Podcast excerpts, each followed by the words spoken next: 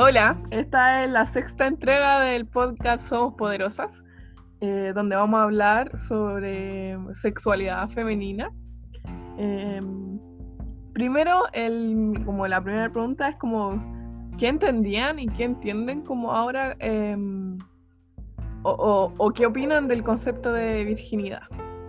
Ya, voy a hablar así como que de mi relleno del pasado y mi relleno actual.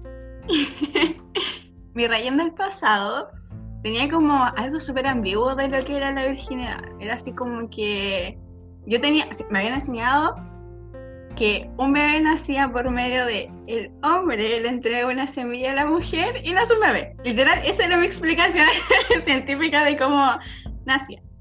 Entonces, a lo largo de mis años, fui entendiendo un poco más sobre ese concepto y salió el tema de virginidad. Y aquí, entregar la virginidad, a mí siempre me lo habían eh, hecho entender como la prueba de amor. Y siempre me decían, si alguien te pide la prueba de amor, como que ahí no es. Y yo no entendía. Y me explicaron que existía algo llamado virginidad. Y era como que, como que daba a entender que estaba mal, como dejarla, como que perderla. Como que el hecho de entregarte hacia otra persona que no fuese más allá de un beso o algo así, estaba mal. Como que nunca me lo dijeron así exactamente, mira, va a pasar esto, quizás puede haber penetración, quizás no, bla, bla. Nunca me dijeron eso. Pero sí me decían así como que me hacían entender de que tener un contacto físico más allá de, de una caricia, así como, ay, te abrazo y algo así, era como, estaba mal. Y que podía perder algo que se llamaba virginidad. Y que no podía dar una prueba de amor de ese estilo que no iba a ser amor. No sé si me expliqué. Y ahora mi leyenda ahora, eh, como que igual siguió evolucionando. Y una vez escuchó que la virginidad era como un concepto que venía de Asia por allá. Y se basaba como en una, literal, me habían dicho una tela que tenía la mujer y que cuando había como actos de penetración como que se rompía y que ahí uno perdía la virginidad. Y por mucho tiempo yo tuve esa idea en mi mente. Y que fue como el año pasado, antes pasado, descubrí que ese, esa tela que decían era el imen y que no se rompe. Así que eso, esa es mi, mi aporte. Y la, la virginidad obviamente para mí ya no existe. De hecho leí un post que hablaba sobre eso y que era una construcción social y eso, creo firmemente en eso, que la virginidad para mí no existe. O sea, es un término ambiguo, que no tiene mucha claridad y que para mí es algo súper... Bueno, yo opino parecido a, la Rayen. Eh, es que el tema de virginidad para mí igual es como... Llega a ser, o sea, ahora como más, más grande, como que hasta, hasta ha sido un tema de como ¿qué es ser virgen? ¿Cachai? O sea, ser virgen es un tema súper como cristiano, entre comillas, de, no sé tampoco de dónde viene la palabra, no sé de dónde surgirá, pero sé que es una cuestión que por lo menos cuando yo era más chica era un tema súper importante. Es como prácticamente te hacían bullying si eras o no eras virgen. Yo me acuerdo que yo tenía una compañera que decía que ella iba a dejar de ser virgen a los 16, porque sí. Era una cuestión así como, yo necesito dejar de ser virgen a los 16, ¿cachai? Y como que ella era bacán por querer dejar de ser virgen a los 16 como que al final la sexualidad eh, es como una presión al final para nosotras y para nosotros y para nosotros, como que llega a ser como una cuestión súper de presión, de quién pierde la virginidad antes, quién pierde la virginidad después. Yo, por ejemplo, en mi caso, yo perdí la virginidad recién a los 19, 20 y fui como súper criticada al respecto porque cómo perdiste tu virginidad tan grande, ¿cachai? Pero para mí era un tema súper, súper como eh, importante, eh, no, no, moralmente ni, ni cristianamente, es un tema así como, ¿Personal? cómo decirlo, eh, no más que personal, como un tema casi espiritual, ¿cachai? Es como un tema casi espiritual. Para mí no, no, no, yo, yo por ejemplo, no me, gusta, no, me gusta por mí, no, no, por no por las mujeres, creo que todas las mujeres y todos los hombres son libres de tener relaciones sexuales con quien sea. Pero a mí en mi caso me gusta que sea con amor, ¿cachai? Tengo ese como concepto. E insisto, no es desde el cristianismo. Puede ser que se mire de un tema como más religioso, pero yo lo veo como más el lado desde el cuerpo etérico y de otras cosas que afectan en la sexualidad. Y, y yo la perdí muy grande, ¿cachai? En ese sentido, la virginidad. Entonces, todas esas presiones que tiene el sistema de que tienes que perder tu virginidad chica o, o no, o tienes que hacerlo cuando te lo digan, no simplemente porque quieras hacerlo, ¿cachai? Hasta el Eh, matrimonio. Claro, hasta el matrimonio, esa cuestión. Hay muchos como, como mitos de la sexualidad que se tienen que hacer o no. Entonces, es un tema brígido para mí la, la virginidad como tal. Como que la critico harto desde el sentido, desde la, desde la misma semántica, desde la misma palabra. Como que, ¿qué es eso? Como Mm. que ya te están diciendo, oye, este llegó el momento para. Es casi como esa presentación de los 15 años cuando te hacían en la antigüedad, Sí. ¿cachai? Como ya, ahora eres una mujer. Sí, es muy raro, no sé. Lo raro encuentro yo es como ese término, el decir pérdida, como que perdiste Eh. algo, como darle ese poder al, a- al otro de que te quita algo, no sé, es como me provoca un poco de extrañeza. Es raro, es raro. Es como que ya le regalaste algo a otra persona. Ya dejó de ser tuyo. que, sí, no va a volver más. Como No que. Sí. y suena como muy caótico, así como que. Y también al mismo tiempo, como que se niega que la sexualidad no puede ser contigo misma. Como que depende de un otro la sexualidad. Y la, y la pérdida, de, la pérdida de la virginidad, entre comillas. Como que depende del otro, no depende solo de ti. Entonces, como al final, igual es como entrar de- hasta al, al fondo de la palabra de qué es la virginidad. Wow. Qué brígido. No la había visto de ese lado. A mí, por ejemplo, nunca me hablaron como de la virginidad en sí. Em, como que obviamente tenía el concepto porque ya es como que igual tus amigas empiezan en un momento a hablar de eso y todo. De hecho, me acuerdo que una vez estaba como en sexto o quinto básico y yo le dije a una amiga, así como, no sé, a mí en realidad me da lo mismo como cuando pierda la virginidad. Incluso así como le dije, yo la perdería como a los 15 y me dijo, tan chica, yo la perdería como a los 18, una cuestión así. Y fue como, pero ¿qué tienes? Y probablemente no vaya a perderla a los 18, así son cosas como naturales. Em, pero aún así tenía como que, no era como que era, hoy la virginidad es libre, no, sino que igual en cierto sentido tenía una concepción de la virginidad como algo que te quitaban y todo.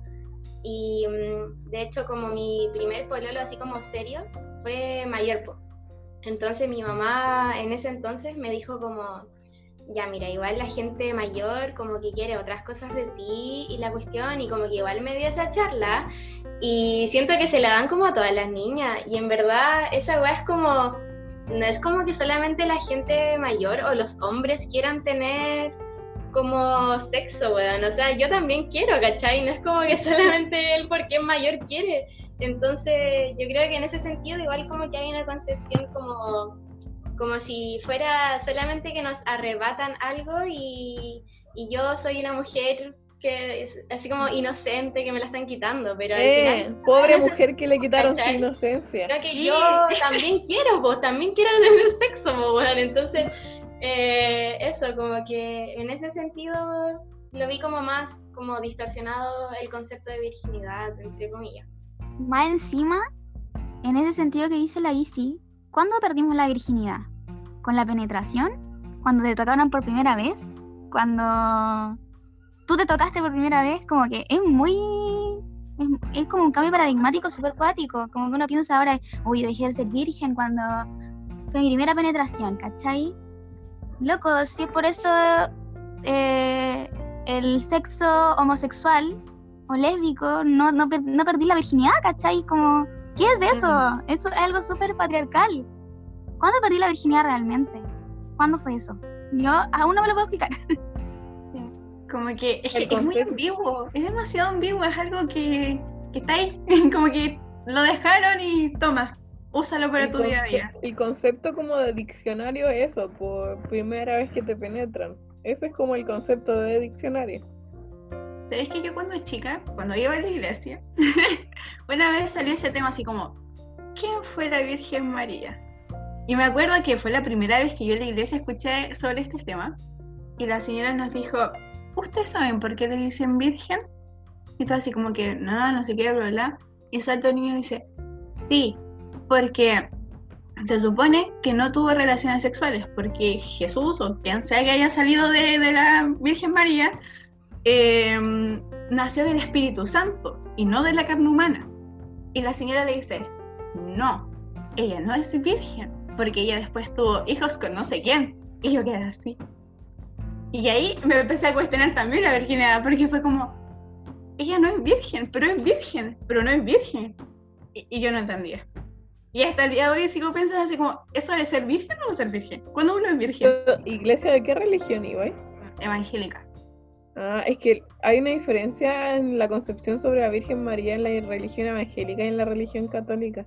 Sí, en mi la religión evangélica no, no ve como tan importante a María, no le, o sea, no hay como un canto a María así como tan la religión católica María sí es como importante y creen que es virgen y que no tuvo más hijos y que Jesús fue el único. Sí, sí, eso estaba como muy marcado. Y de hecho yo me daba cuenta con mis amigas también porque son como, ella era muy católica y yo en ese tiempo era como muy evangélica. Entonces era como, la Virgen, y no sé qué, bla, bla, bla, bla. Pero es, el punto era de que en mi mente cayó el este de, porque es virgen, se supone que el concepto de virginidad es este, pero no es virgen. Entonces ahí me empecé a cuestionar también qué es la virginidad. Pero nunca le di una solución hasta que llegué hace como mil años atrás. Con respecto a que decía la Isi, y bueno, en realidad casi la Javi igual, el tema de como esta virginidad que uno le entrega, cuando ese, que, ese como concepto romantizado de la virginidad, de entregársela aquí ya súper heteronormado, así, así como de entregársela al hombre cuando esté realmente enamorada. Claro, la flor, cuando esté realmente enamorada y que tiene que ser un momento bonito, que no puede ser con cualquiera, tiene que ser alguien especial, tienes que sentirte alguien especial y no sé qué. Y, es como súper iluso como decir eso, porque al final casi siempre la primera vez es una escondida o cuestiones así como muy, muy fuera de lo romantizado o, lo que se define como romántico para una primera vez, como súper del siglo, muy arcaico encuentro yo eso. Y también hacerse la pregunta si ese discurso se lo dicen también a, los hijos hombres, porque ese discurso es el que nos hacen a nosotras, que nos dicen tienes que tener relaciones sexuales cuando estés enamorada y todas las cosas, pero a los hombres no le dan ese discurso, los hombres pueden tener relaciones sexuales cuando quieran. Entonces es como muy cuático. De hecho, muchos libros cuentan este tema que los papás llevaban como a los cabros chicos a prostíbulos para que perdieran la virginidad. Mi papá decía eso, que sus amigos Hasta el día de hoy. Sí. Yo conozco hombres que le han hecho eso a los 18 años. Y de hecho, eh, mi papá contaba que él a los 14 años, sus amigos andaban en esos lugares para hacerse hombres. Y en cambio mi mamá cuenta de que ella tenía que cuidarse hasta el matrimonio porque sí. A mí me sorprende mucho lo que dijo la Javi, como de que era bacán alguien que la vendiera chica, porque yo como que toda mi vida era como, se definía como malo que alguien anduviera como metiéndose eh, como en asuntos sexuales tan joven, o, hablando de esos temas, se veía como, como mal, así, de hecho cuando lo dijo la Javi que como qué, extraño, porque siempre que alguien lo decía joven, como que todo el mundo hablaba mal de esa persona, de que como así, como tan fácil la típica. Ojo que los papás sí lo decían, po. Siempre fue como la compañera suelta, ¿cachai? Y una cuestión súper injusta de, eso. Pero como entre las compañeras, hasta se cuestionaba uno de por qué no lo estaba haciendo. Mm. Es como. No sé, yo ahora lo pienso cuando así como grande y digo, loco, da lo mismo ese es el punto, ¿cachai? Y ahí volvemos como al feminismo popular. Seamos libres. Si yo quiero tener relaciones por amor, lo voy a hacer. Si yo quiero tener relaciones por tener relaciones, también las voy a tener. Es como, seamos libres, vamos, vamos, seamos libres en lo que queremos tener y lo que queremos hacer, si queremos o no queremos, pero es una decisión mía una decisión tuya. Es como vives tu sexualidad. Eh, por ejemplo, mi mamá con mi pololo actual, que igual yo perdí la virginidad, eh, con mi primer pololo, pero eh, como ahora cuando empecé con él, eh, me dijo igual como, ya, pero espera unos meses, así como anda lento y la weá, y es como, vean, tirábamos de antes. Ah, no, es como, no sé cuál es la necesidad como de ir lento en esto. Como... Yo creo que como que va un concepto como muy antiguo del hecho de que nos catalogaban como fácil, como que no saben, no, no sé si han como visto en la historia. Como que, por ser, no sé, pues si alguien estaba detrás de ti y tú tenías relaciones sexuales, como que esa persona se iba a ir porque era lo único que quería contigo. Entonces, yo creo que por eso va encaminado. Pero siento que es algo súper estúpido porque si se va, pucha, será pues como que ahí no era. Que- No sé, yo creo que tiene que ver también con algo como muy cristiano, así como muy desde la moral, desde lo ético, desde como eh, esto es malo o esto es bueno. Ojo que esa moral es para nosotros, sí, pues. Para nosotras, totalmente, no, aquí no metemos a los hombres, por eso justo iba a decir que también responde a un sistema súper patriarcal. Tipo, por ejemplo, en mi caso somos, tengo tres hermanos hombres y yo soy la mujer. A mi hermano le regalaban condones y a mí me decían que me cuidara. Que, o sea, así como que no tuviera relaciones, a ellos se los daban así como los condones. Pero caché que es un discurso súper inconsecuente porque tus hermanos van a tener relaciones con mujeres. Sí. Esas mujeres también están diciendo, bueno, no sé en verdad, pero los hombres en general, así como si lo vemos desde una mirada súper hetero, em, también hay una mujer que le están diciendo por el otro lado que no tenga relaciones sexuales con cualquiera, que se espere el amor, que se espera todo, eso muy romántico, muy desde el amor romántico, muy inconsecuente. Contradictorio. Eso, contradictorio. Eh, hace un rato eh, me acordé como, no sé si han visto Joven y Alocada, la película. Una película, Joven y Alocada, ¿la he visto? Ah, joven y libro. alocada. Yo me leí el libro. Igual sirve. Pero que hay, el punto es que hay una parte en que dice que la virginidad se pierde por partes. Y bueno, desmitificando el tema de si existe o no, siento que, sí, bueno, no llamarlo así como virginidad, eh, tiene, es súper asertivo, porque cuenta como de que es un proceso como que nunca se termina de perder, porque puede ser probar cosas nuevas, intentar eh, como experimentar y variar dentro de, de lo que está eh, estigmatizado, si se puede decir así. Por mi parte, la verdad, eh, como que nunca usé mucho el concepto de virginidad, ni siquiera como para enseñármelo, me lo, como que mi mamá nunca me habló así como de ese concepto, o sea, sí me hablaba de las relaciones sexuales, nunca, bueno, en mi casa somos, tenemos como una mecánica bien como abierta, en el sentido de que hablamos de todo, como que existe como mucha confianza, entonces como que nunca hemos tenido como esos problemas, así como, o sea, como, como es así como la charla, así como, no, como que lo hablamos en un momento, así como casual, así como lo que es. Sí, yo siento que soy más como, a lo mejor como, como explicaba la Javi, en el sentido de que igual a un, o sea, en mi caso, y esto es personal, que me gusta como la idea de que haya como cariño con la persona, porque es una cuestión mía, porque yo soy igual, igual como bien de piel con la gente, ¿cachai? Entonces, pero más por eso como preferencia. Ahora, no me gusta eso, porque claro, la, la gente, y de hecho el mismo concepto, yo no creo en los santos ni en, en las vírgenes, como, ¿no? Entonces, nunca tampoco me ha gustado ese concepto, pero sí la sociedad como que le da ese tilde como de que es a lo bueno. Lo bueno y el vivir de otra forma es malo, ¿cachai?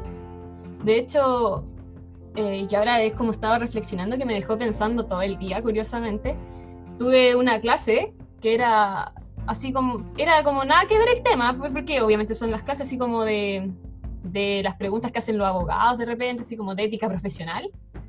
Y estábamos viendo el caso de Návila Rifo, que es un caso bien conocido, y justamente coincidió que se pusieron a, ver las preguntas que le hacía el abogado, y el abogado se iba mucho por el lado de su vida sexual, si tenía más parejas, porque había toda una discusión porque se supone que no era él la pareja actual el que había cometido el asesinato, sino que fue otro, porque ella tenía como una vida sexual muy libre, se habló incluso de que era prostituta en un minuto, entonces empezaron a hacerle esas preguntas. Y cuando empezaron a, a- como a reflexionar entre los compañeros, todos decían como, ah, es que eso está mal porque igual eso no viene al caso. O sea, no, no viene al caso de la pregunta, se empezaron como, no, la vida sexual de ella no, no viene al caso, no debería ser. Y la profe como que corrigió como esto diciendo como, pero es que hay otro punto más profundo en esto, y es que, ¿por qué el hecho de si ella tenía más parejas sexuales, si era prostituta, por qué eso es malo? ¿Por qué eso lo usaban para quitarle credibilidad? ¿Cachai? Así como decir, ah, pero si ella es prostituta, no hay que creerle de que fue la pareja, ¿cachai? ¿Por qué? Decía la profe, o sea, ¿por qué el hecho de que esos estereotipos tan marcado en la sociedad de que, de que te hacen pensar de que porque tú eh, no vives como la sexualidad del modo que se debe, según la sociedad, eso es malo, ¿cachai? Y ahí como que eso me dejó como pensando todo el día, porque claro, o sea, es como, para mí siempre ha sido la idea de como que cada uno vive como quiere, ¿cachai? O sea, no tiene que meterse en lo del otro. Si una, si, incluso si una quiere mantenerse virgen hasta, o sea, virgen, uso el concepto ahora, pero así como sin tener relación hasta el matrimonio, cosa de ella. Pero no porque él meterse en esos asuntos, eso nunca me ha gustado. Yo creo que eso cada uno la vive como, como quiere su vida sexual me carga eso de, de verdad de que la gente, y si, y si quiere tener relaciones con todo, problema también de ella, ¿cachai? O sea, no, no meterse. Eso es lo que yo siempre he como considerado mal, incluso he sacado gente hasta de redes sociales, así, porque de repente escriben estos típicos chistes, cuestiones, que porque salen de noche las mujeres y la cuestión. A mí no me gusta eso, hasta incluso me carga cuando critican a las mismas eh, prostitutas, me carga.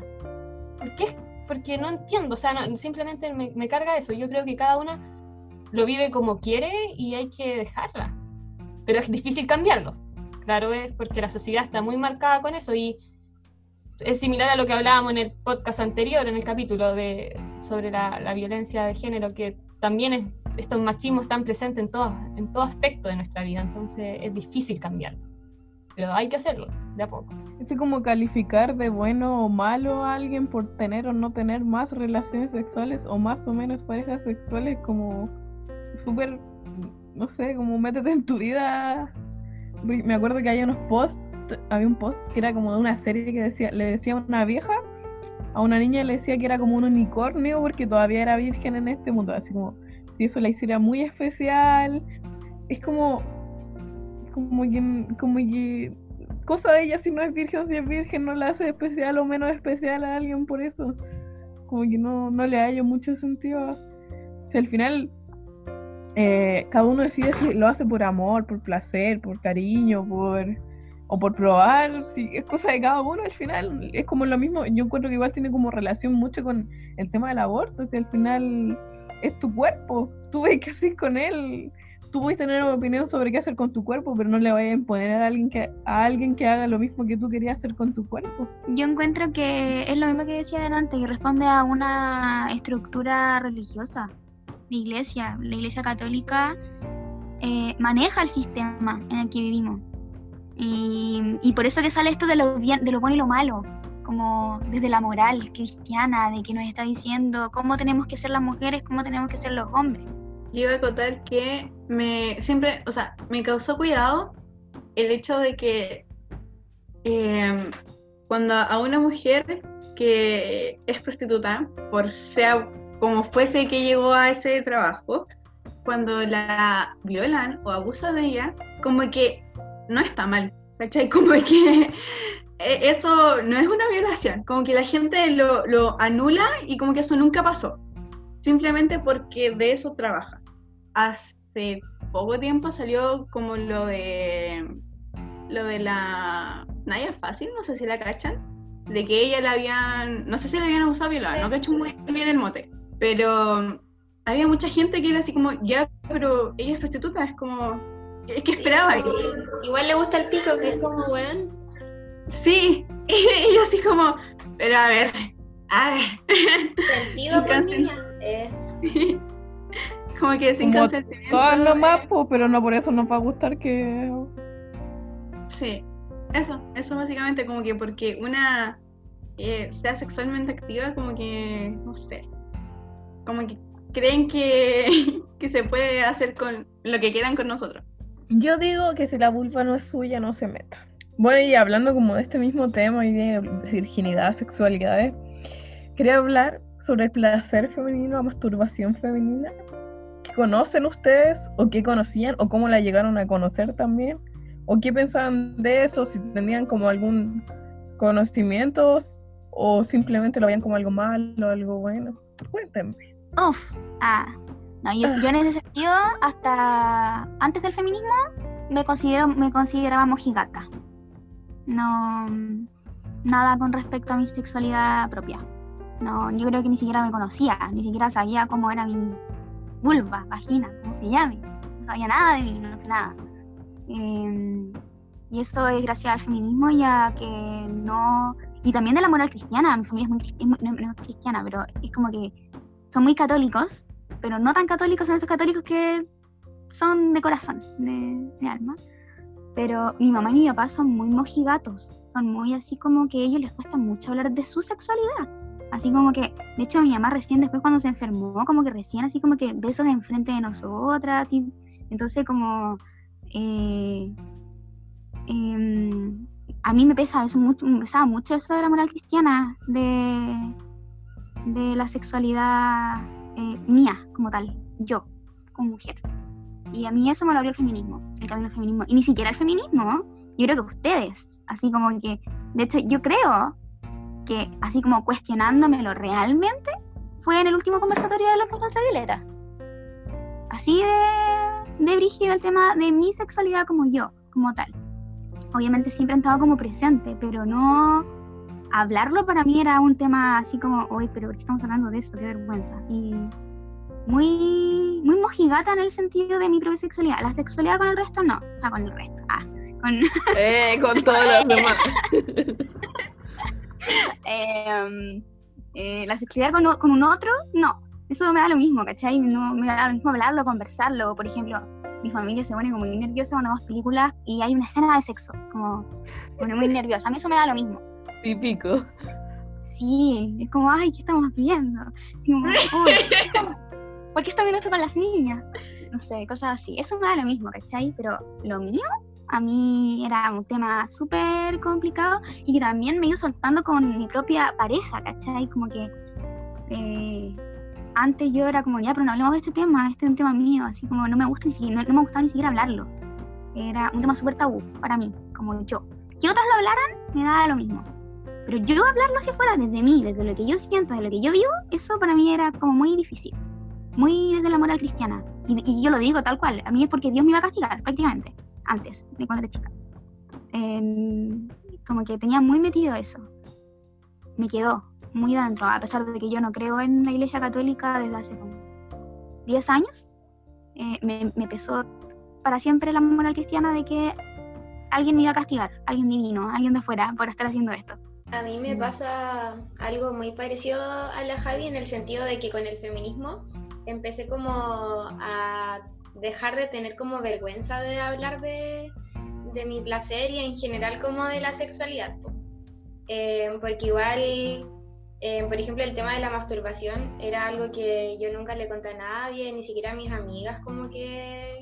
Bueno, hasta el día de hoy como que no es que yo admita que lo hago o cosas así, pues entonces como que, pero en el fondo tengo obviamente más libertad de hablar de eso. Em, pero siento que igual el tema de la masturbación femenina es algo como súper, que es súper importante visibilizar porque en cierta parte lo consideran como que no existe casi o que no sé, es como que no se puede hablar de eso. Eh, o no sé, como que el otro día, eh, no me acuerdo por qué salió el tema como con mi abuela y mi tía y mi mamá. Y mm, mi abuela dijo así como, "Pf, yo pillé a muchas con, así como con una almohada entre las piernas, una cuestión así, dijo. Y como que hizo un gesto como súper denigrante. Y fue como, obviamente no me iba a poner a discutir con ella, pero no tiene nada malo tampoco, pues si al final tenemos que conocernos y tenemos que explorarnos.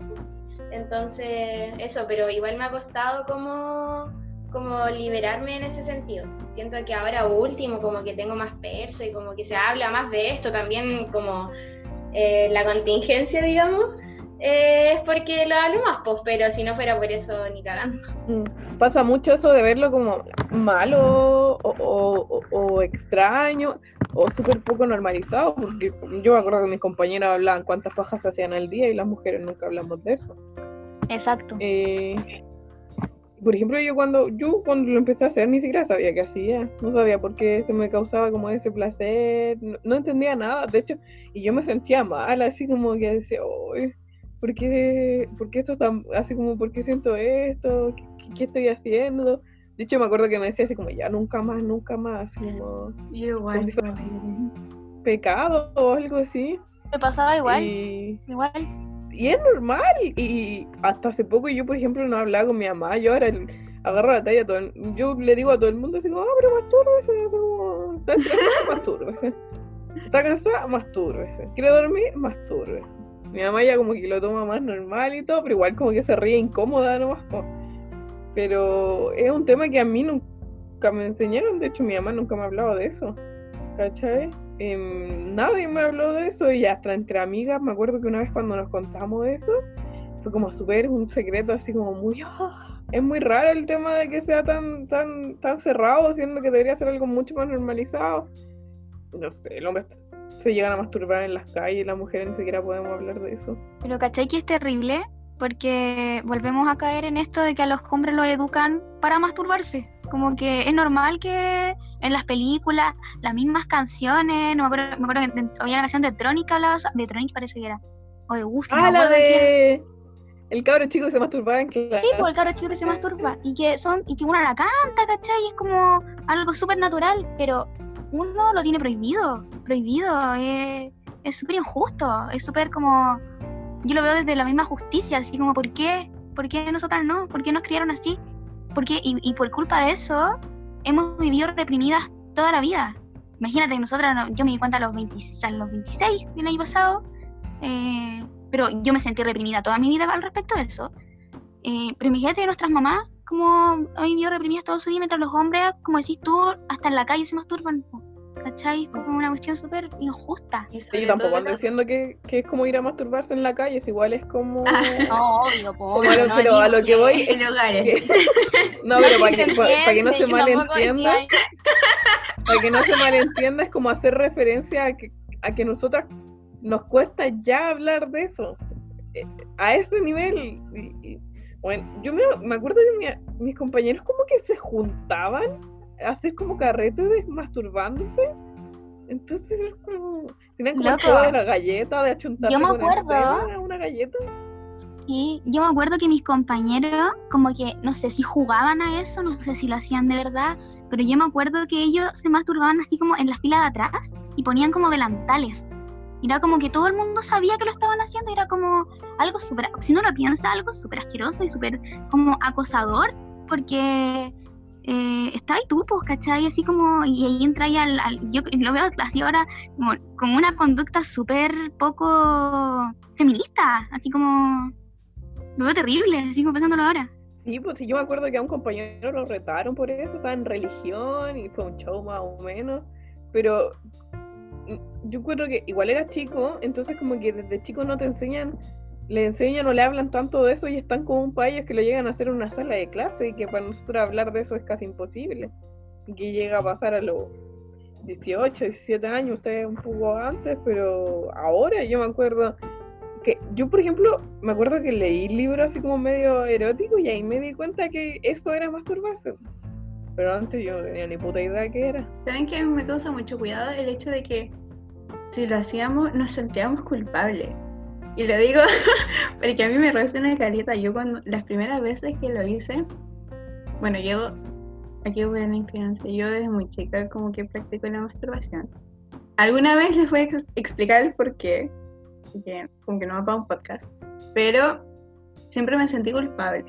Y siempre así como, bueno, estoy haciendo lo peor del mundo, soy la persona más asquerosa del universo, como que no debería como existir, ¿cachai? Como que no me miren porque soy un asco. Esa era la culpa que yo sentía, así como que horrible. Después por un tiempo Te entiendo que, perfectamente. sí, está, está tan mal que decía ya, chao.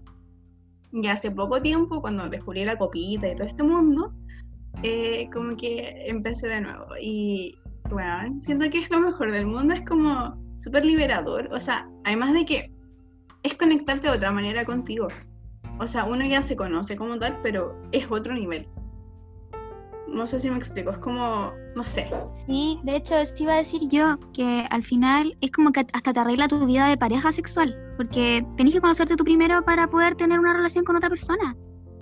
¿Cómo, ¿Cómo vas a ser capaz de tener una relación con otra persona si tú no te conoces a ti misma, si no sabes lo que te gusta, si no sabes lo que no te gusta, si no dices lo que te gusta? Hoy día, de hecho, justo leí una, o ayer parece que fue, que leí una publicación que decía así como, eh, hablas con tu pareja sobre lo que te gusta o no, dices lo que te gusta, lo que no te gusta, y es como, es súper importante y también derrota mucho la estructura del sistema patriarcal, esto de conversar sobre lo que a ti como mujer eh, te gusta y no que el hombre diga así como, en el caso de, insisto, en, el caso de, parejas heterosexuales, em, que es lo que puedo eh, ejemplificar yo, em, esta cuestión de que a mí me pasaba cuando era más chica, que era como que eh, el hombre como que sabía lo que yo quería o lo que yo no quería.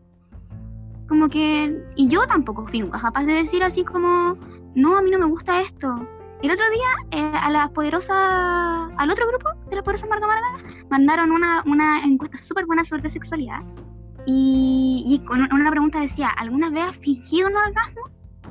Y yo como que me puse a pensar y dije, sí, pues loco, en toda mi vida tóxica, en pareja tóxica, eh, yo creo que fingía todo el tiempo.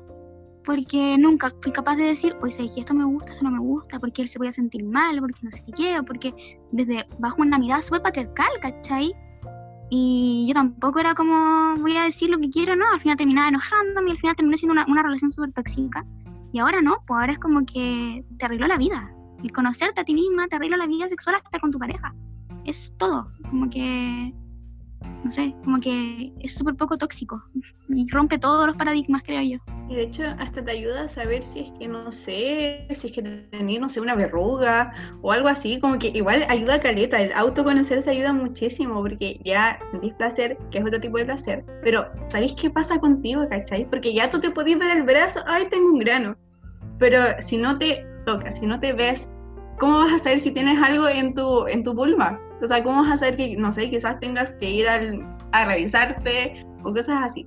Siento que gracias a, eso, la masturbación, uno puede hasta salvarse de, cualquier cosa, puede llegar a tiempo a algo. Que a mí me pasaba un poco lo mismo que la Javi, como que en mi casa no se, toca el tema, no se habla mucho, es como, como si no existiera prácticamente, pero eh, desde mi vivencia personal, como que eh, bueno, los sentimientos igual de, culpa siempre están porque vivir en este contexto de como no, tú no puedes sentirte como tú no puedes sentir placer, tú no puedes sentir esto, lo otro. Por, el hecho de ser mujer, eh, relacionarte con las personas, pero eh, no sentir eh, nada o no sentir placer o no saber lo que te gusta o lo que le gusta a tu pareja. Igual siento que es un tema como súper grave y, siento que el machismo lo ha hecho súper bien no solo con, las mujeres sino también con los hombres de, de solo focalizar eh, como muy falocéntricamente, focalizar el placer solo en el pene y y no experimentar más cosas. Como que el placer solo existe por un lado. Sí. Y cuando termina, cuando ya, ya se llega ese placer, se terminó. no hay nada más que hacer. Pero en ese mismo sentido, igual a ellos les ha afectado caleta. O sea, yo ahora que tengo como una. Yo me considero que tengo una relación feminista. A mí mi relación es totalmente feminista, ¿cachai? Y bueno, creo que lo conté, no me acuerdo si en el podcast pasado, el anterior, que hablábamos sobre esto de preguntar. Pero sé que fue el pasado, ¿no? De que nos preguntaban todo, hasta como para tener relaciones sexuales porque no querían abusar sobre nuestra eh, como eh, nuestra decisión eh, yo creo que a los hombres también les ha afectado mucho esto de que si no se les para no son hombres si no no sé no, no eyaculan es porque no se, no son hombres ¿cachai? y todas esas como presiones que el, yo creo que la parte que más les ha afectado a los hombres de por sí el patriarcado eh, la parte de la sexualidad, esa presión de que ellos tienen que ser seres humanos machos sexuales que andan repartiendo semen por todas las vaginas, ¿cachai? Así como que eso es lo que, lo que más les ha afectado a ellos. Y, por ejemplo, yo personalmente como que hemos tenido que hacer prácticamente, prácticamente una terapia sexual para agotar esos sistemas, así como convenciendo cada día de que eh, no, no, porque no haya una penetración no estás teniendo sexualidad. No, no hay penetración, no hay sexualidad dentro de la pareja, ¿cachai? Así como esas presiones de que, uy, estuve bien. Esa típica pregunta de los hombres, estuve bien, es como, ¿Por qué? Si simplemente pasé, como... O pedir disculpas si no. O pedir disculpas, también. Esa opción de pedir disculpas es, es muy... como que le ha afectado mucho. Y cuando como que tratas de construir una relación feminista, eh, como que tienes que empezar de cero. De cero. Y, y, la, y la sexualidad es un tema súper cuático dentro de eso, creo yo. ¿Han cachado esa presión también que tienen de que como que prácticamente son seres tan sexuales activamente que todo el día y a cada rato quieren tener relaciones sexuales? ¿Han cachado eso? Como que, no sé, onda, voy con mi pareja y le digo, mira, quiero tener relaciones sexuales, vamos. Y como que porque es hombre, va a querer. y, y siempre va a estar dispuesto a... No sé si han captado como esa noción que se tiene. Como que siento que es igual, es como presión. Es mucha presión. Según yo eso es fake, weón. Porque luego de que los hombres eyaculan, eh, igual tiene que pasar un tiempo como para para poder volver, pues. En cambio las mujeres no, pues. Sí, pues, pero es que a eso me refiero, que está esa presión y está como ese revés. estigma de que ellos siempre van a estar dispuestos, cuando no, o sea, igual que una, una quiere o no quiere y está bien. que como que se subentiende que la mujer tiene que dar permiso porque así como, o sea, obvio que uno tiene que consensuar, pero siempre es como, el hombre va- siempre va a tener ganas todo el día y cuando la mujer quiera, ahí va a ser. No es como que la mujer siempre tiene ganas y cuando el hombre quiera, ahí va a ser, sino que Sí. es como que si el hombre fuera un ser sexual absolutamente todo el día y no pensara en otra cosa que no fuera así. O sea, es como algo que está como inconscientemente metido en la cabeza, así como el típico así como eh, te- te- te- esos chistes machistas así como, ah, toma, ten- tenía el paracetamol, ah, pero no me duele la cabeza, ah, entonces ahí démosle. Es como súper, como Sí. Muy extraño. Y yo, y yo me acuerdo que sigo un loco en Instagram que como que deconstruye la sexualidad masculina, que hace puros rosados con letras negras, no me acuerdo cómo se llama. Y yo le empecé a leer comentarios que, que decían, los locos decían como que eso le afectaba, así como un loco decía así como que en cuanto a como que se le parara o no el pene, dependía si había cariño o no, y él no se sentía solamente sexual porque sí, sino que él necesitaba amor para que eso pasara y como que a la- le ha pasado con muchas mujeres que ellas creen que por empezar a hacer como actos sexuales, como tocación y cosas así, se le va a empezar a parar, pero lo que él quería era como amor y lo que le excitaba era el amor y como que ellas esperaban siempre, él decía como que ellas esperaban siempre que él tuviera ganas así como, como de ese, ese 24-7 de ser sexual. Es, es brígido. es brígido. Yo, yo me acuerdo por eso, por un post también que lo leí, así como que ustedes han cachado que siempre pensamos que los hombres van a querer tener relaciones sexuales cuando uno quiera. Y ojo también porque también cuántas relaciones se acaban por este como presión sexual del hombre. De, pucha, no sé, un día, por, por lo mismo de, de esto de que la mujer tiene que decidir cuándo quiere tener relaciones y cuándo no, de lo que decía la Cata, eh, toda esta, esta concepción de que el hombre tiene que buscar el, las- el sexo de por sí. Entonces, si no lo Mm. encuentro contigo, lo encuentro con otra. Y ahí entramos a un todo un tema que es muy largo, que no nos vamos a meter obviamente, pero de la fidelidad, de la infidelidad, ¿cachai? Y, y es porque no respetamos nuestros tiempos y nuestro espacio, y ni a nosotros mismos, así como de lo que quiero en este momento, lo que no quiero. Eh, es muy cuático el tema de la sexualidad. Y en todo caso, creo que las relaciones que no se acaban, mientras hay presión sexual por parte del hombre, también son un problema. po. Porque en mi caso, las primeras veces, bueno, también sentí como presión sexual y aparte yo, en verdad, ni siquiera como disfrutaba en ese sentido. Y ahora que estoy así como con una. Con, como que mi pareja es como de mi misma edad siento que estamos como muy a la par en ese sentido y me gusta mucho más pues, porque no me siento como disminuida ni nada. Pero en mi otra relación me pasaba caleta.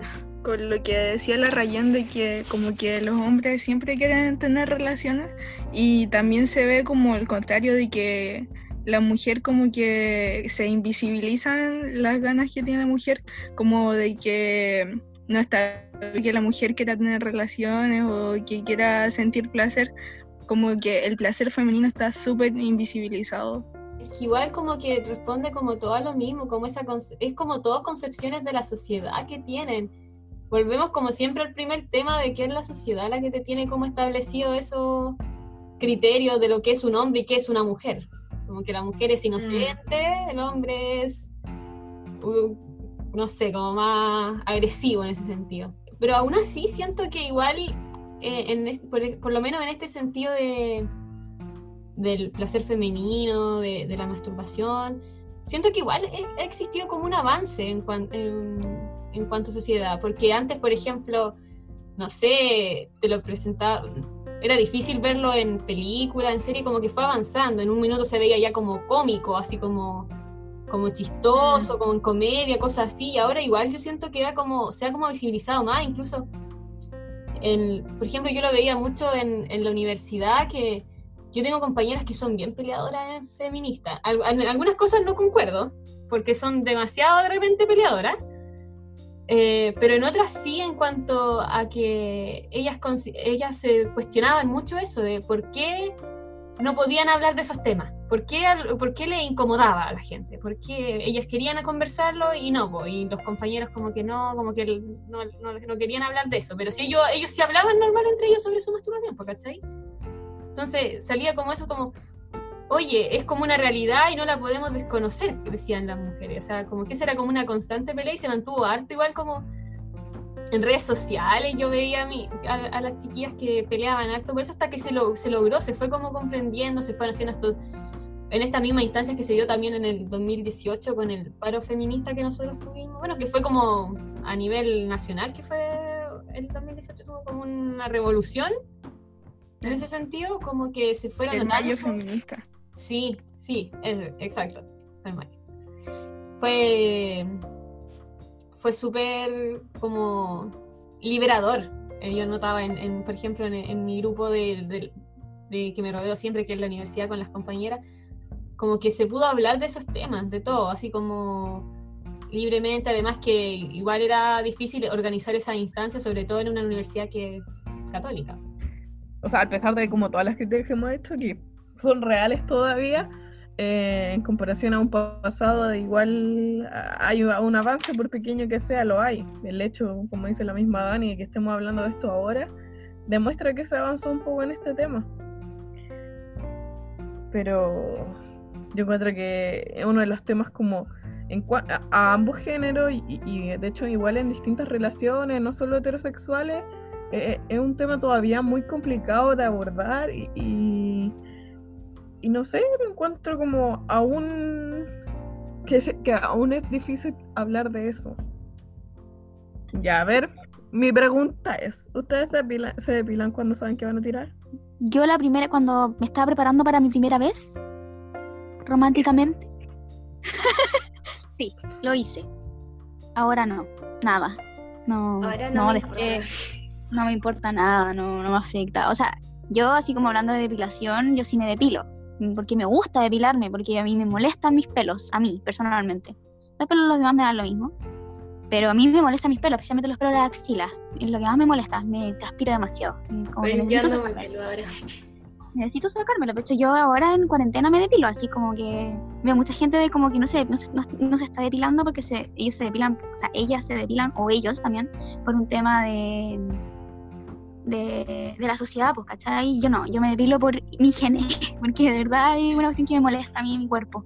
Lo, mismo con el, eh, el vello púbico, también me molesta mucho. El, en general me gust- no me gustan los pelos.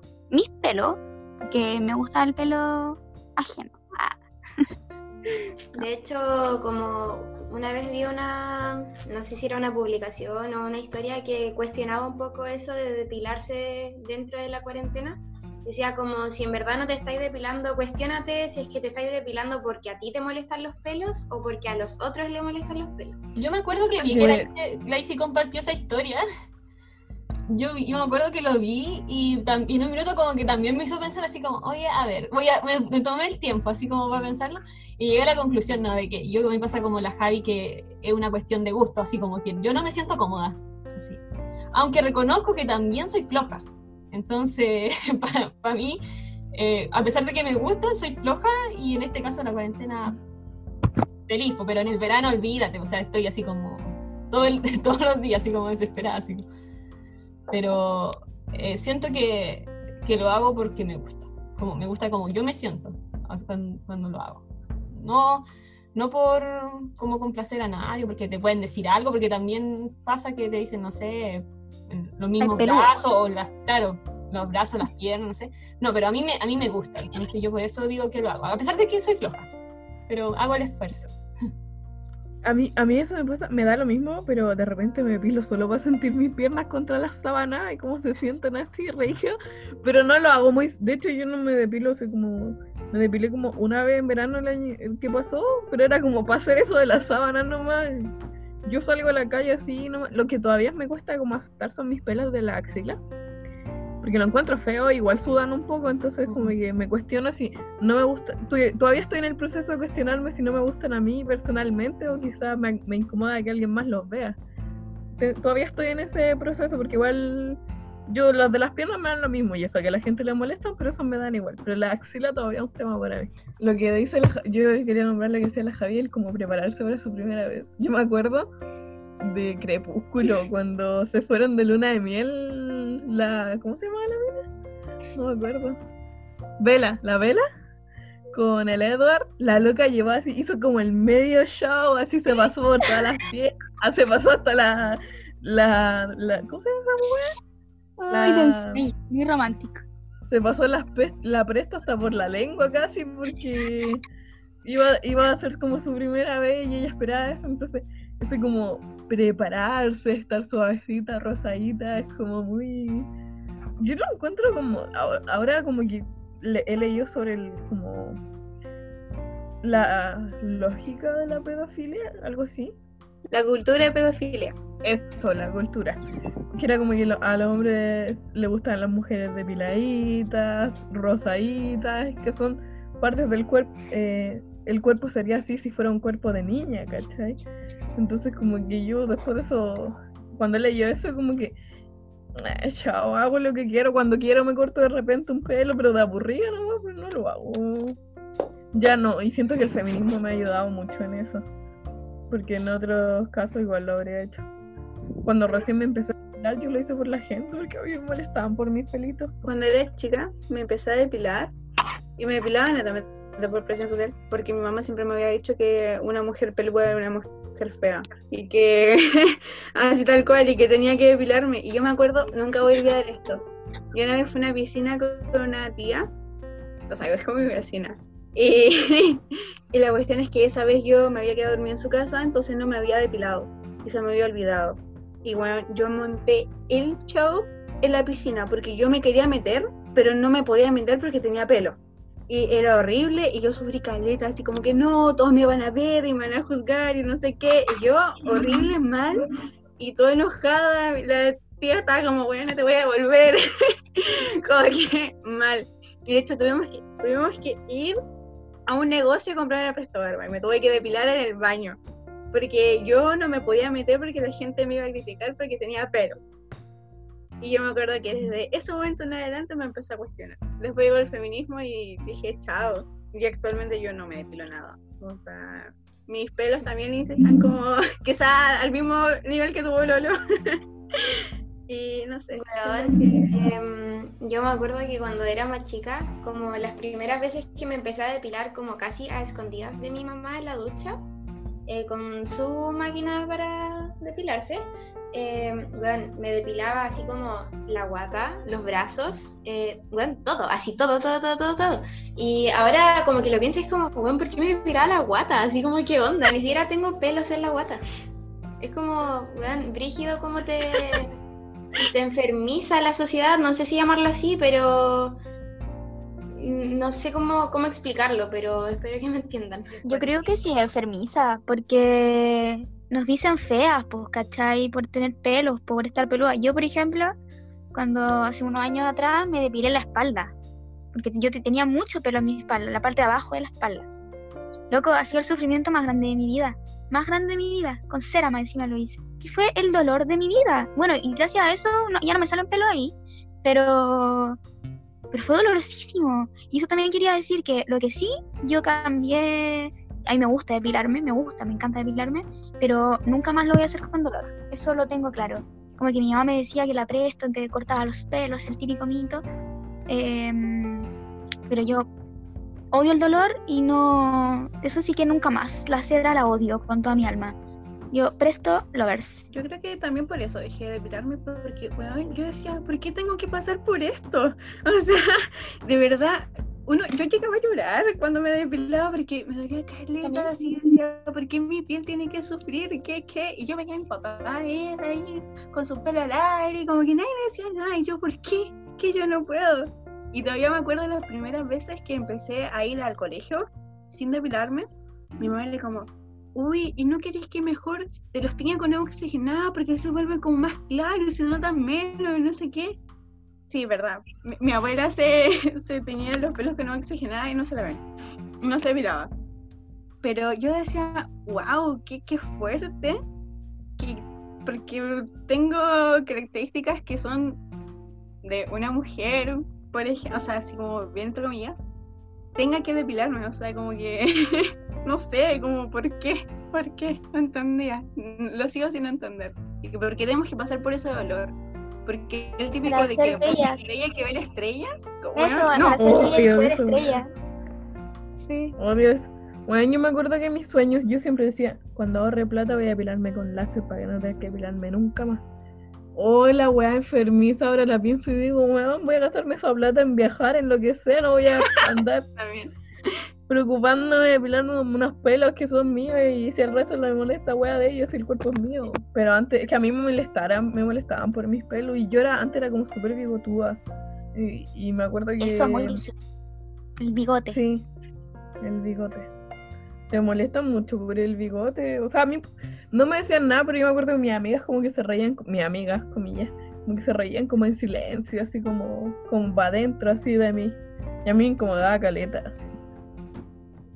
A mí me gusta que mi prima chica me, me vea los pelos, porque mi prima se acomplejaba mucho de los pelos y era así como, no, hay que depilar, no sé qué.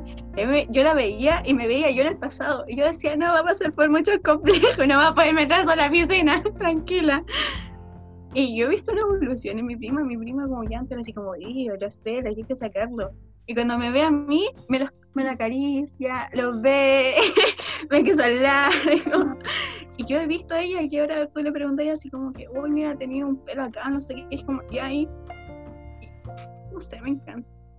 Me encanta que, que ahora tengamos acceso a eso, porque yo me acuerdo que cuando yo era aún más chica, era una presión así súper brígida y que tú tenías que depilarte así así, o sea, era ahí horrible, era un monstruo así y no te depilabas. Pero ahora está como esta nueva generación que igual puede tener como esa libertad de elegir si te quieres depilar o no. Ya no es como que te obligan, te lo imponen. Por eso siento yo. Y hombres y mujeres, porque ahora también está como mala tendencia de que los hombres se, se- les gusta depilarse, como que, y a las mujeres no, como que se dieron cuenta de que como que cambió mucho ese paradigma de Y antes los hombres que se depilaban eran gay, así. eran gays, obvio. Sí. Sí, pues el hombre que se depila. Eh, Mira actitudes del pasado y dije, ¿cómo fui tan hueona? ¿Cómo tan tonta? Preocupada de tanta estupidez. Y ahora es como que son weas que me pasan por el hombre, así, porque no me importan un más, en lo más mínimo. Y antes yo vivía preocupada de weas tan tontas. ¿no? ¿A ustedes nunca les pasó que cuando empezaron a, a crecer aún más? Eh, bueno, yo era muy ilusa antiguamente con la sexualidad y la anatomía del ser humano. Y en todos los libros de biología como que salían como aparatos reproductores, o sea, como penes y vulvas, pero como que no tenían pelos. Entonces como que yo en mi mente, yo sabía que las vulvas tenían pelo porque a mí me habían salido pelos, pero yo pensaba que el hombre no tenía pelo. Porque en todas las ilustraciones que había visto, como que ninguno tenía pelo. Y como que para mí el hombre no tenía pelo en su pene. Y actualmente sé que también hay pelo ahí. Entonces siento que es, es muy, no sé, como que muy ignorante, que también esa parte se reprima. El vello genital. Y que se encuentra así como que no, no se debe ver. Y además que el vello genital es, tiene una función que es para protegerte, po.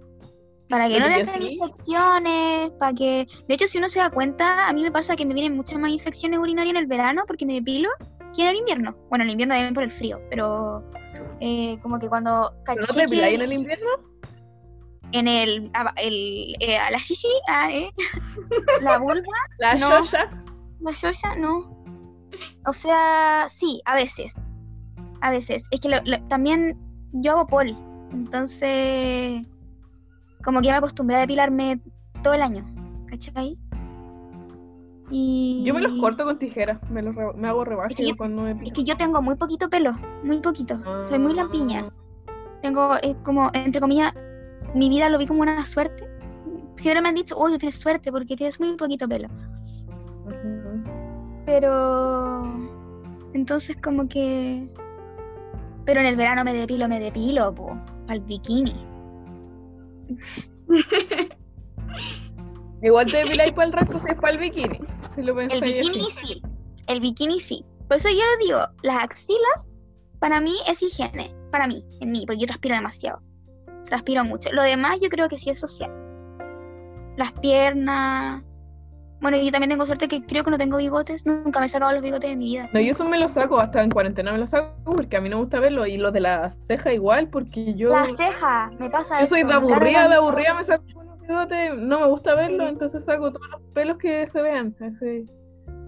Pero no me pasa eso con el resto del cuerpo que ando sacando, ni cagando, me moría toda la vida sacándomelos con la pinza. Sí. Igual como viéndolo, como viendo el problema más allá, que nosotras digamos como, ya, pero yo me lo saco porque en verdad me molestan. Eso igual es porque nos han inculcado que nos moleste, no sé si me explico. Exacto. Como que igual hay que ir más allá, no es como que a mí me moleste porque es mi decisión, sino que a mí me molesta porque las mujeres con pelo son feas, ¿cachai? Claro, es algo que ya está instaurado en nuestra mente, es como lo de lo que nos pasaba con la masturbación, de que pensábamos que éramos asquerosas, es algo que ya está ahí, y es súper difícil que se vaya en todo caso, ¿cachai?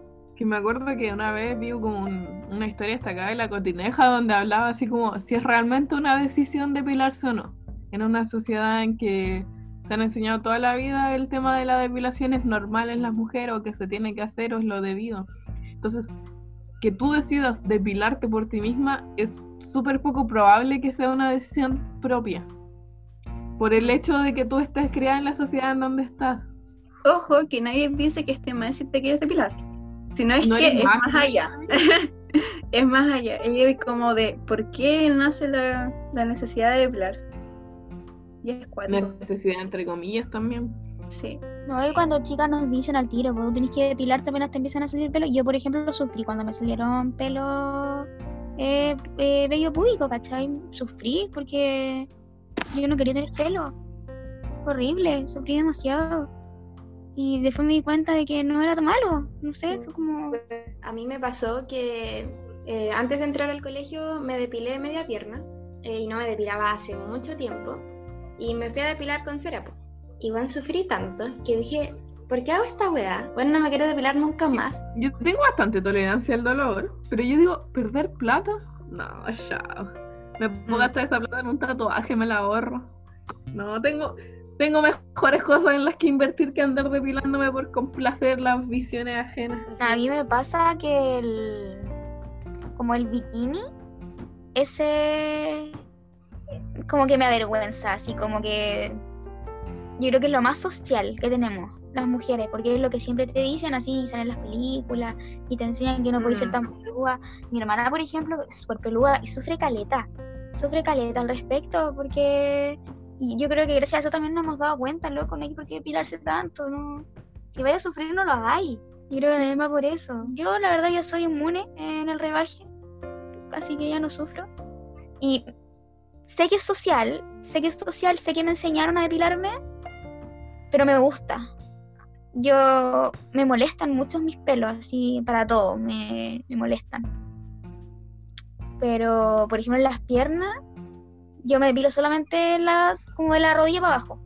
Arriba ya mi- mis piernas se acostumbraron a no depilarse, no me molesta ni nada de eso. Tampoco puedo ir bajando y hacer que te las dejé tampoco. Sí, igual creía que iba a ser imposible que me dejaran los pelos. Y yo, eh, a mí igual me molestaban, de hecho yo me las miraba y me daba como una sensación como de rechazo. Yo igual. Pero ahora los amo, como que a mí me encantan. Yo los veo, los acaricio.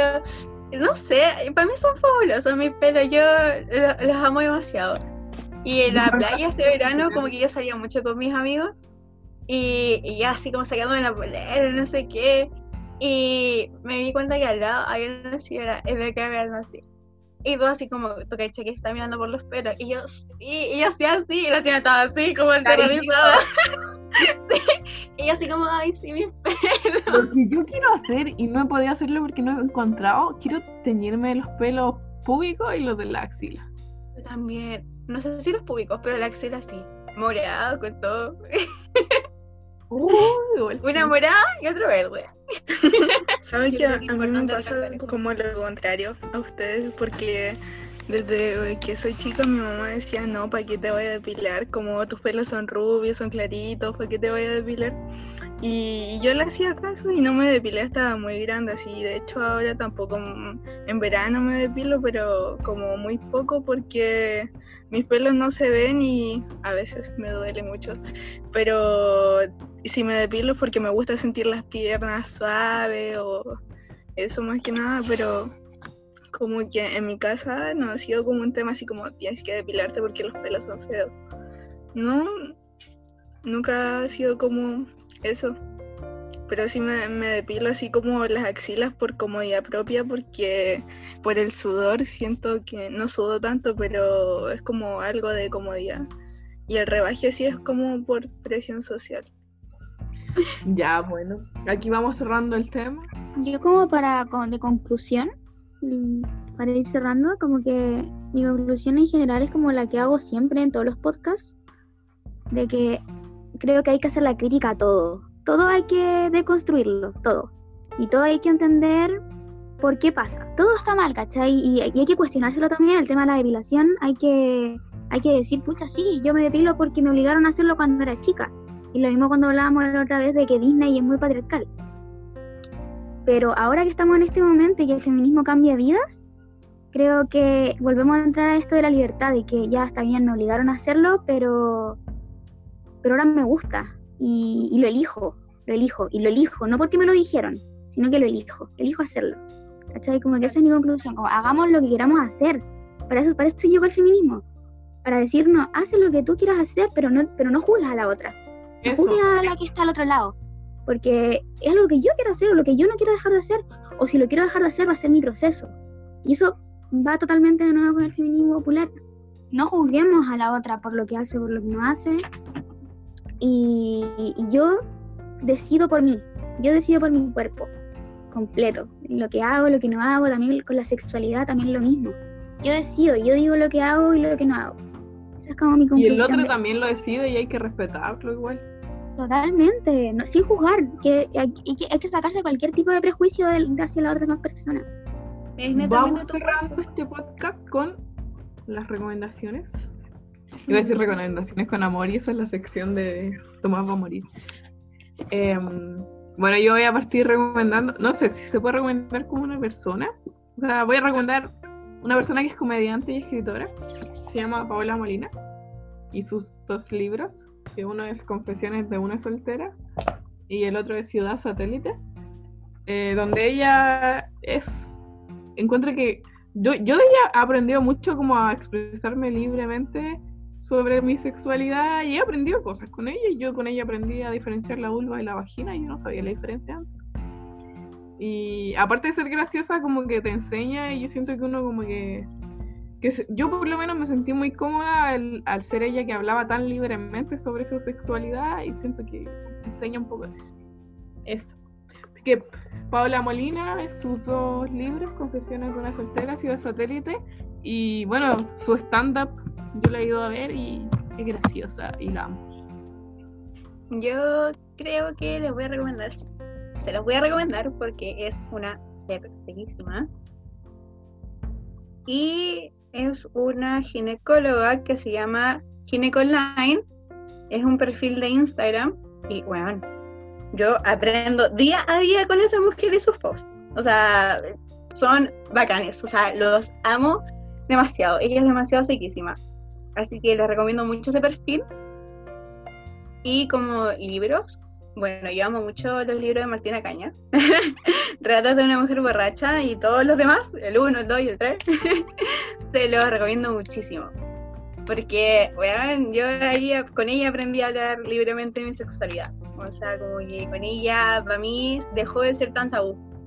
Eh, buah, en su libro ella es como muy, muy yo, es como, lo quiero, lo hago, ¿cachai? Igual hay cosas como que no, no estoy muy de acuerdo, porque igual como que... Sí, pero en general, si lo vemos desde esa per- perspectiva, para mí fue muy liberador. Para mí fue como que, wow, esa mina puede tener relaciones sexuales cuando quiera y está bien. Y no es una suelta. Así que eso, les recomiendo los libros de Martina Caña. Eh, mi favorito es Martina Chupo por Chile. Así que si puedes leer ese bacán. Mi recomendación es una página de Instagram. Em, voy a dar como más páginas de Instagram porque siento que son más como fáciles, no sé.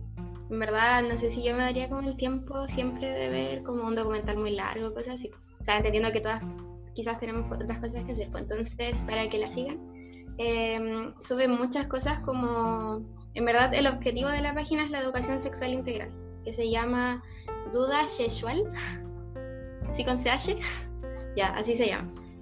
Y mm, eso creo que igual sube como mucha información buena y para que la sigan.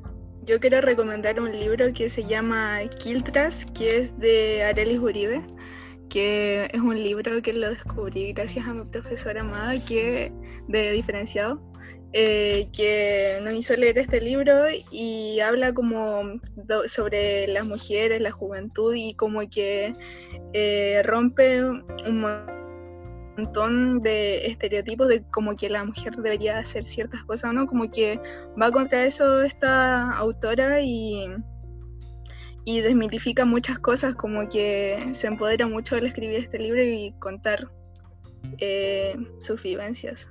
Así que recomiendo este libro porque toca el tema de la liberación femenina. Ya no, yo quiero recomendar, bueno, ya lo hemos conversado antes, pero mm, eh, bueno, o sea, no en el podcast, pero yo creo que siempre hemos conversado sobre esta serie y quiero recomendar la serie Sex Education. Creo que de verdad es una serie muy bacán, de hecho yo la vi con mi mamá, así que después de todo lo que conté de que mi mamá es súper mojigata, eh, igual se quedó pegada en la serie, como que la he logrado desmojigatizar. Y, mm, y fue bacán, fue bacán verla porque eh, también te abre como espacios, te, te dice, loco, ¿por qué es malo hablar de sexualidad desde que eres niño o niña? Hay que hablar de sexualidad todo el tiempo. Creo que la mamá del, del personaje principal también juega un rol súper importante, y él también, obviamente, pero creo que es una serie muy buena que todos tienen que ver, todos y todas y todas tienen que ver. Eh, porque abre, abre espacio y, como que de verdad rompe estructura acerca de la sexualidad de, desde, desde lo que es, desde lo que es bueno, lo que no es bueno, de lo que hablábamos delante. Siento que para este capítulo cu- cuestaron más las recomendaciones. A mí me cuesta. A mí me, me cuesta como pensar en algo, pero sí algo que siento que, eh, que me ha ayudado un poco, por lo menos en, en, hab- en hablar más del tema, es la música de La Moral Distraída.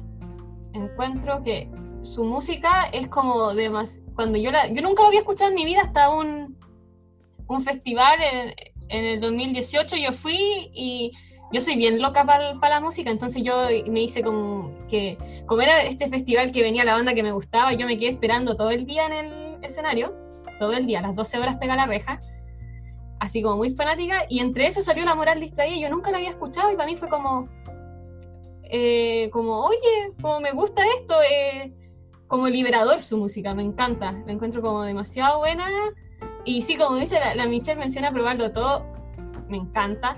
Hacerlo de día también te... Son todas como que te hablan de esos temas que como que a veces como que una es como más, no sé, la gente como que le da cosa hablarlo. Pero ellos llegan y lo sueltan.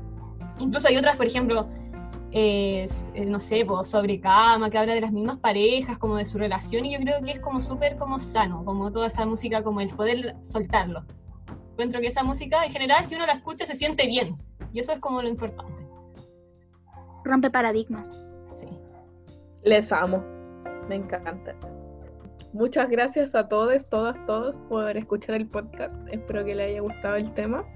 Espero que puedan pensar sobre el tema, filosofar y eso. Gracias. Chao. Chao. Adiós.